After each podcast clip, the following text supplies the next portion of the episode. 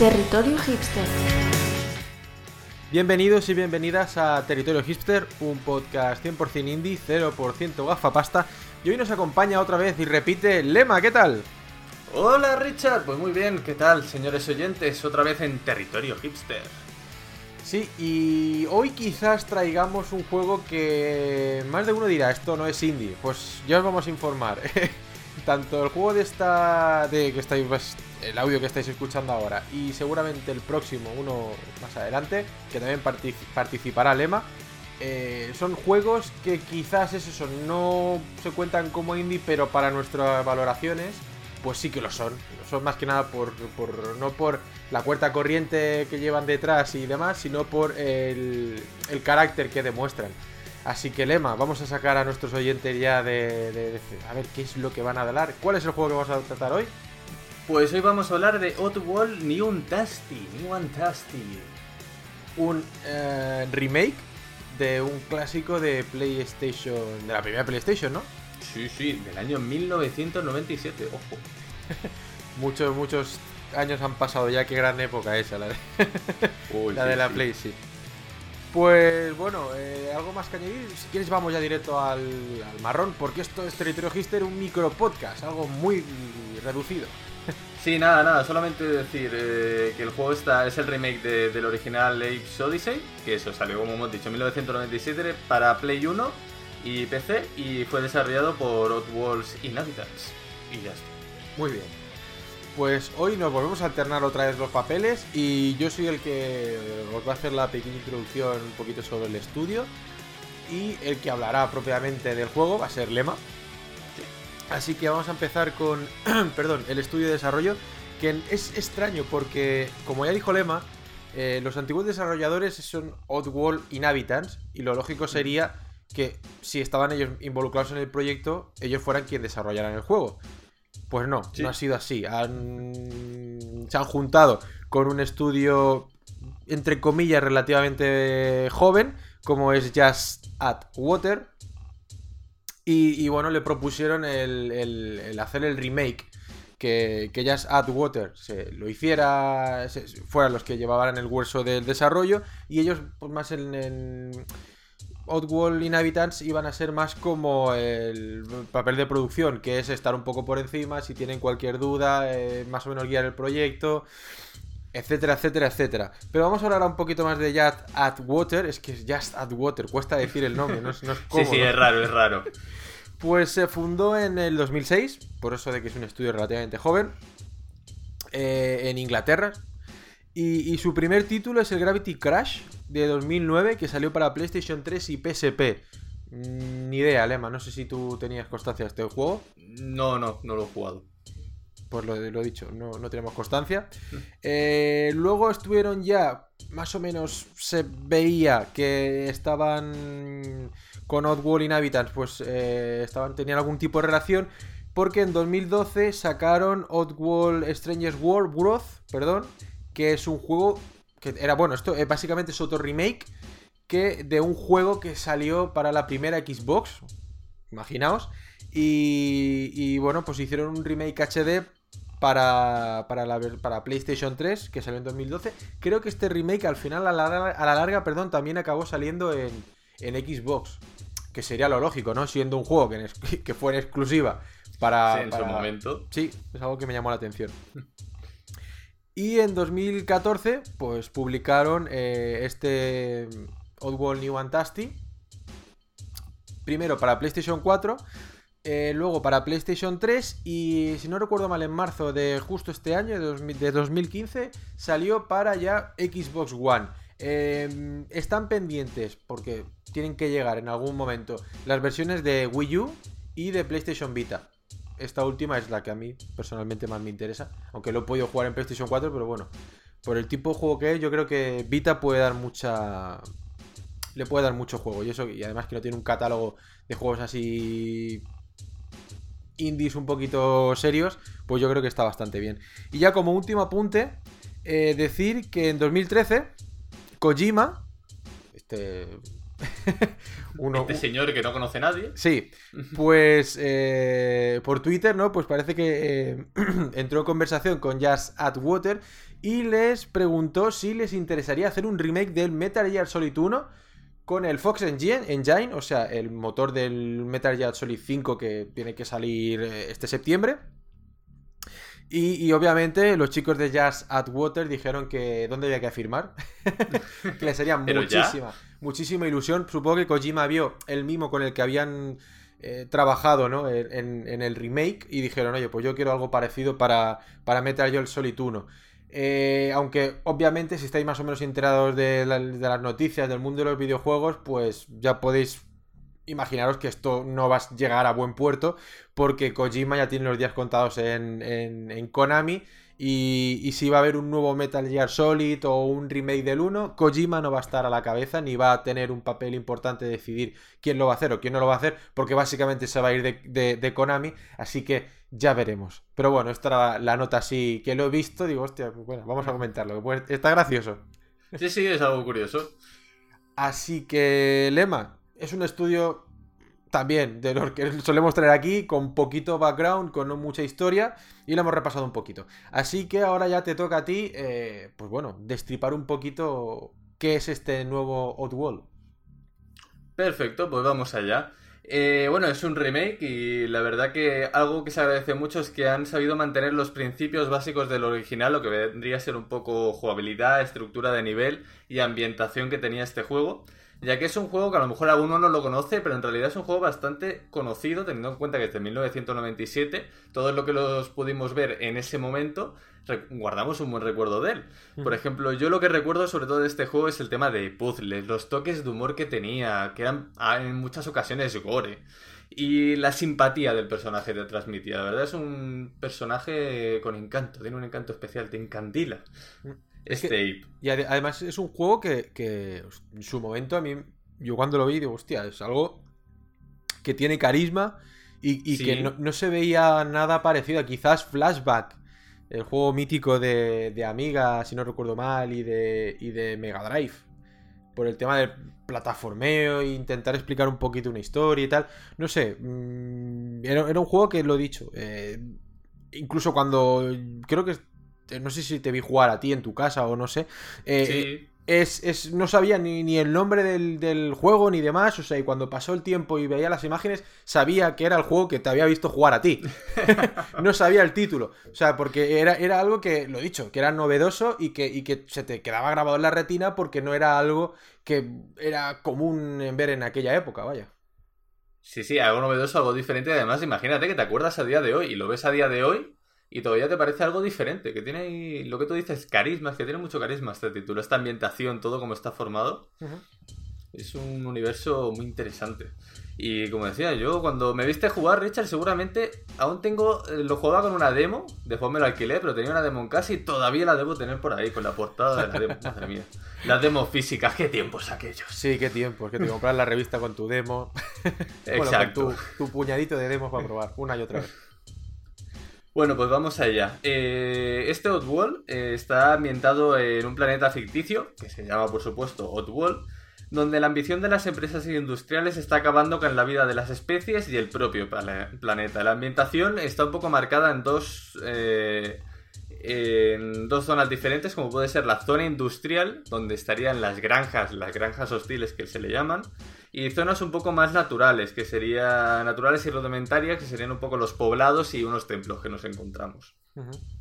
Dentro de este universo, además, encontramos seis razas. están los Modocons, en un principio, que es la raza del personaje protagonista, Ape.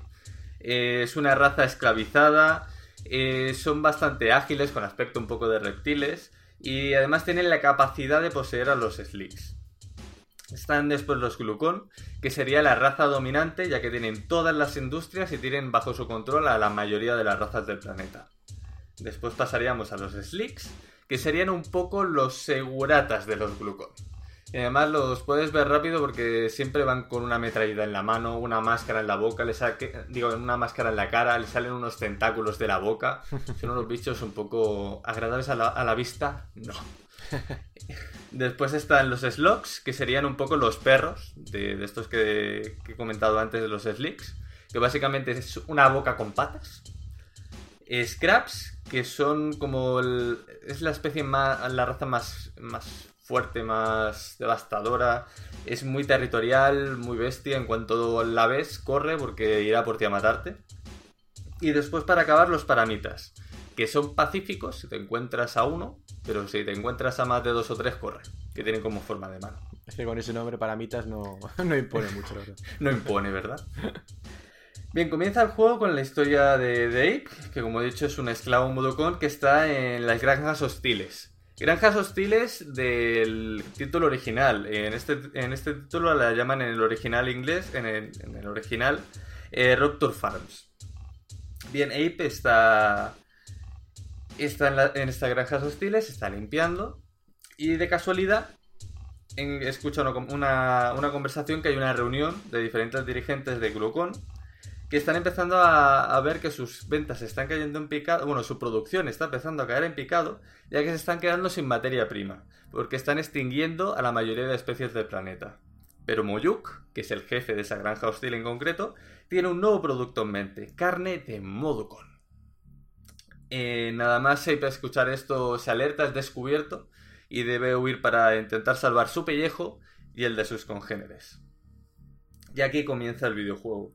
Eh, no lo he dicho antes, el videojuego es en 2D, en lo que sería el apartado jugable, pero con un entorno 3D que le da bastante profundidad. Sí, lo que se llama ahora un 2, 2,5D. ¿no? Sí, es que me, hace raro, 2,5D. Sí, sí, sí, El juego tiene, es una mezcla, la verdad, de, plataformas, de puzzles y un poco de sigilo. Tan de moda que están en los últimos 10 años el tema sigilo, pues también tiene un poquito, un toquecillo de sigilo. Cuando comenzamos la aventura, tendremos un pequeño tutorial que nos irán explicando sobre la marcha. Pero básicamente las habilidades, el manejo del personaje, eh, tendremos eh, su agilidad y su capacidad de trasladar su conciencia a los slicks. Además de abrir portales, eh, bueno, tener habilidades un poco básicas como coger objetos y tirarlos, como piedras y bombas y carne contra otras razas para librarnos de ellas. Y una cosa que yo creo que todo el mundo se acuerda de este juego, los comandos de interacción con otros Moducons.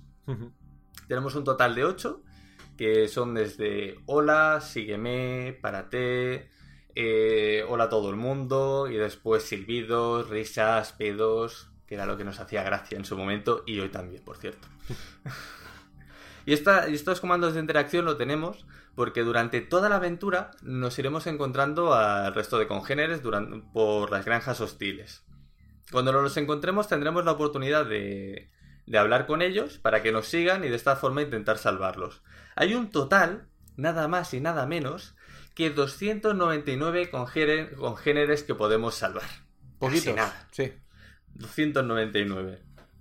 Y nos los encontraremos casi todos en las granjas hostiles pero cuando cambiemos de plataforma, con la habilidad de Ape de abrir portales, podremos ir a volver de alguna forma a una zona secreta de granjas hostiles y salvar más. Porque es que encima los puñeteros muchas veces están escondidos. La mayoría, en principio, los ves a simple vista. Te los encuentras, les dices hola, sígueme, lo llevas hasta el portal más cercano, lo abres y lo salvas. Ahora hay muchos otros que están escondidos eh, en zonas oscuras detrás de zonas muy densas de humo, en zonas que ni se te ocurriría mirar. Y la única forma que tenemos de descubrirlos es a través del sonido.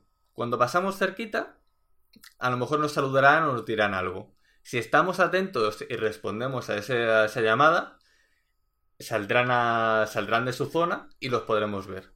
O sea, son 299, pero algunos están escondidos en zonas en serio que no te imaginarías nunca. Y encima hay muy de la época, quiero decir, porque es, ha sido un remake muy clásico, o sea, muy 1-1 tal y como era.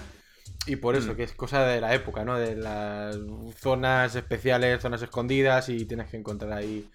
Están los obvios y los menos obvios, vaya. Sí, sí, los menos obvios del todo, porque hay muchas veces que estás por las granjas hostiles y tienes que levantar una puertecita que está en el suelo, pero el suelo está medio tapado por unos barriles, según como lo mires lo verás o no. O sea, cosas que si te lo quieres pasar tú solo y salvarte a los 299 te puedes tirar horas. Sí, es, es, el típico juego que en su época te lo podías pasar solo, pero si no era el típico juego de, guía, vaya. Sí, sí, totalmente. Y bueno, con esto, con los tutoriales que estaba comentando, nos empezarán a enseñar un poco las habilidades, pero nos daremos cuenta de una cosa, y es que el personaje está indefenso ante cualquier confrontación cuerpo a cuerpo, por lo que nos tendremos que basar durante la gran mayoría del juego de nuestro ingenio. Intentar esquivar a los enemigos, que no nos vean, huir de ellos, tirarle bombas o intentar hacer que caigan por trampas. Mil formas tenemos de matarlos, pero nunca nos podremos enfrentar a ellos directamente, porque nada caemos. Y a medida que vayamos viendo esto, eh, acabaremos comprendiendo que el juego en realidad acaba siendo un juego de ensayo y error. Ya que poco a poco, como estoy diciendo, nos explican cosas. O sea, nos explican la. Cómo, cómo superar situaciones, pero de una a una. Por ejemplo, cómo podemos evitar unas minas, unos slicks, unos scraps. Por ejemplo, en el caso de los scraps nos explicarán cómo, cómo es su, comportamiento para intentar aprovechar eh, su, eh, su, su forma, eh, o sea, son, son especies muy territoriales y nos explican que tenemos que utilizar esto a nuestro favor porque ya que si se encuentran dos scraps juntos, pelearán a muerte, por lo tanto nos quedaremos con uno menos. Mm, son todas estas cosas que nos irán explicando, que son bastante curiosas, y nos lo explicarán de una en una. Hasta que llega un punto en que ya no lo mezclan todo. Y aquí es ya cuando la cosa se empieza a complicar. Claro, dice, vale, te enseño las mecánicas, hay una en una para que no te me te vuelvas loco, pero cuando ya crees que lo tienes controlado, pues venga, ahora vamos a complicarlo y vamos a hacerlo más divertido. Exacto, ahí es donde empieza la gracia del juego y sobre todo donde empieza el ensayo y error.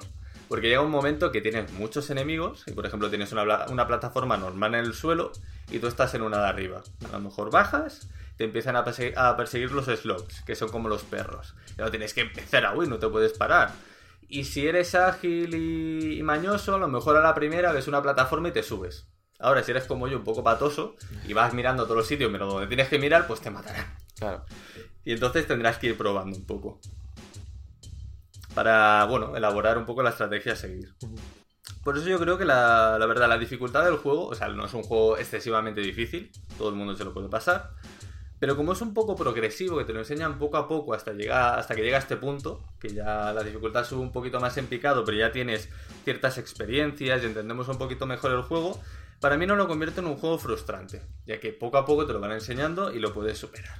Ahora, si juegas durante un día, dos horas, lo dejas parado un mes y vuelves, seguramente la primera hora vas a sufrir como un cabroncete. Sí, sí, sí. Y sobre todo porque es un juego que que como es tan eh, fiel al, clásico, el clásico tenía la dificultad a la época, quiero decir, era algo normal que los juegos fueran así, era común que fueran difíciles.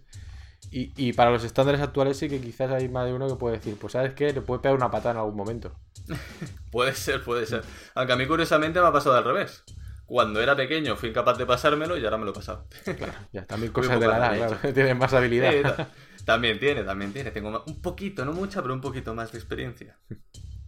Y la verdad que el juego, eh, de lo que puede jugar en su momento a lo que es ahora, me ha encantado. Se han sabido conservar la esencia del juego, que es algo muy importante, sobre todo cuando hace remakes. No solamente actualizar gráficos y puntos, sino mantener la esencia. Eso es importante, sí. Sí, durante la aventura yo le encontraría un punto un poco crítico de que es ese, es ese punto que tienen muchos juegos que o lo superas o te quedas ahí y lo dejas. Hmm. Y es un punto donde encuentras unos templos que tienes que superar dos en concreto, pero cada uno de los templos tiene 10 pruebas. Que las 10 las 10 pruebas son pequeñas pantallas que tienes que resolver ciertos acertijos, encontrar un código para abrir una puerta y una vez lo superas, pues nada, tienes que pasar al siguiente. Pero claro, son 10 por templo. O sea, llega un momento del juego de tienes que pasar 20, como 20 mini pantallas. Sí. Ese momento del juego, la verdad que cuando ya llevas 15, dices, por Dios, esto no acaba nunca. Y se te puede hacer un poco pesadito, pero si superas esto, la verdad el juego se disfruta mucho. Es un juego bastante corto, entre 5 o 8 horas debe durar, más o menos. Depende lo que te cueste o lo que no te cueste. Y es muy disfrutable, sobre todo para, para gente que le guste el tema de las plataformas, los puzzles. A mí en concreto siempre me gusta rebanarme un poco el cerebro para intentar superar los niveles que me presentan. Y en este juego, pues tienes eso, pero además con lo que hemos dicho al principio, con ese toque tan, tan simpático del personaje y, ese, y esos toques de humor que, nos presentan en el juego. Por ejemplo, al principio comentaba toques gore. toques gore en qué sentido. Pues por ejemplo, cuando estamos dominando un slick, estamos en su mente, ya dominamos su cuerpo, lo estamos manejando y queremos volver a él. Para volver a él no hay ninguna otra forma de hacerlo, sino que reventando al slick. Es muy gracioso, en cuanto lo revientas, Abe vuelve a su cuerpo y se empieza a partir. Es que cabrón. Sí, pero porque el mundo en sí es, muy bestia, porque en principio es eso. Es, Sí, sí. Quieren. eh, el- lo- la, la raza, la, raza, perdón, la raza dominante quiere utilizar a la raza de Ape como, como pienso, directamente, como comida. Sí, Y los quiere matar. sí, quiere hacer los productos. sí, sí. O sea que tiene ese Sí, eso- toque, quizás infantil o más que infantil. eh, cartoon, sí, pero luego tiene su. No, no deja de ser eso, un, un trasfondo, un universo bastante macabro. Sí, sí, porque las diferentes muertes que nos podemos encontrar, como puede ser morir electrocutado por una mina, te pillo, te alcanza una mina Mm. y ves como los trozos de carne de Ape te, te van hacia la pantalla. Sí. O sea, no se te quedan ahí a chorretones, pero dices, hostia, sorprende un poco al principio. Vale. Y sobre todo, si te matan a ti, los enemigos se parten. Claro, claro, sí. si sí. los matas tú, se parten. O sea, dices, te estás te está riendo de, de- de un cuerpo que ha explotado, por favor. Tiene esos toquecillos que son graciosos. Después, yo que sé, por ejemplo, lo- los códigos. Hay un momento que te encuentras con, con unos moducons en concreto que tienes que, que tienes que mostrarle que, que eres tú, que puedes pasar con unos códigos que te van enseñando. Ujú. Y esos códigos son con silbidos, con pedos, con risas. Que tiene esos toquecillos que te hacen, te hacen soltar algo. Si no es una carcajada, por lo menos una sonrisita te suelta. Pero que es muy de la época, ¿sabes? De finales de los Sí. 90, de cómo está el mundo de los videojuegos. O sea, Sí, porque aparte, sobre todo, o sea, basándonos en videoconsola, porque en, en PC a lo mejor se nos puede escapar alguno.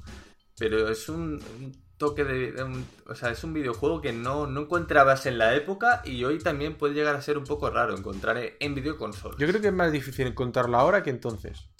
Aunque sí, Sí. que hay plataformas, eh, sobre todo gracias al mundo independiente, que es, es uno de los géneros que, el- que los indies más tocan con diferencia, por el tema este Mm. de, de ser un class, pues una- eh, ser de que los desarrolladores que están entrando en el, en el mundo de, desarrollar videojuegos, pues es un género que tuvieron, lo mamaron ellos en la infancia. Pero como juego así ya, ya tenía su gracia, pero eh, sobre todo en consolas que aún les está costando, aunque cada vez menos, llegar el juegos indies a, a- a- sobre todo al tema de las descargas digitales, pues yo creo que es eso, que tiene que este juego ocupa un espacio bastante importante. Y, y- y es eso, eh, plataformas así con cierta calidad, no es el típico 2D pixelado, ¿sabes? Un plataformas, por poner un ejemplo, como un Rayman, aunque un Rayman tiene... es- el presupuesto es bastante más grande que este título, pero bueno, del Sí. estilo, ¿no? Son plataformas algo que, que con unos valores de producción más altos que los de un juego indie, pues es eso, no, no abundan, no abundan. Sí, aparte es todo, todo lo que le envuelve, porque en la época a lo mejor te podías encontrar un juego que tuviese una cosa un poco diferente al resto. O sea, toda la idea que te presentan aquí, eh, entonces cambiaba muchísimo a lo que habíamos visto. Con esos toquecillos, esa ambientación, todo, todo, todo, ese, ese humor. La verdad que cambiaba bastante. Pero, Lema, o sea, si hay alguien que lo jugó en su época y, y le gustó, y ¿cómo se debería acercar al título? Porque eh, esto es un remake, o sea, el juego es ABC tal y como era entonces, ¿verdad? ¿O han O introducido sea, hay pequeñas variaciones, pero vamos, al 98% será prácticamente igual. O sea, que si, A ver, si hay sí. alguien que se acerque intentando buscar una, no continuación, pero sí una reimaginación del, del antiguo, del Age of Odyssey clásico, mm, se, se está haciendo una idea un poco equivocada, ¿no? Eh, no te creas, o sea, yo creo que guarda muy, mucho la esencia del original. Sí, no, no, si, si no lo digo por la esencia, lo digo por, si- por si se creen que, que- que es un juego diferente.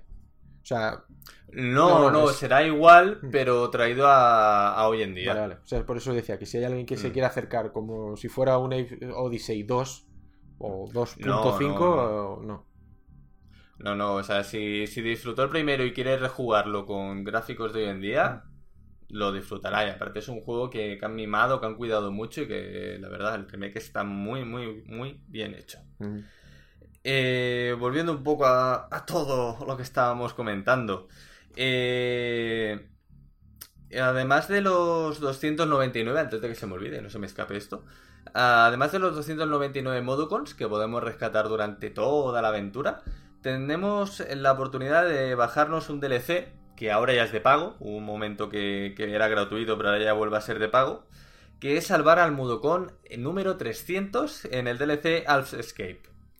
Eh, yo lo he jugado, mm, la verdad está bien, pero tampoco me ha ofrecido nada. O sea, es gracioso el personaje de Alf, cómo lo tienes que rescatar, porque a lo mejor es una hora y media de aventura simplemente para rescatar a este personaje y tienes que interactuar bastante con él. Primero ir a buscarlo y después llevarlo hasta el punto de partida. O sea, es un poquito largo.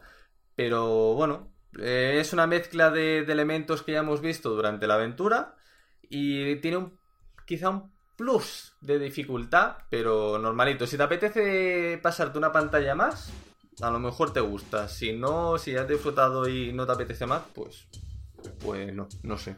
O sea, no es un DLC muy caro, vale unos 3 euros y algo, pero está ahí. Yo por mí lo podría haber continuado dejando gratis.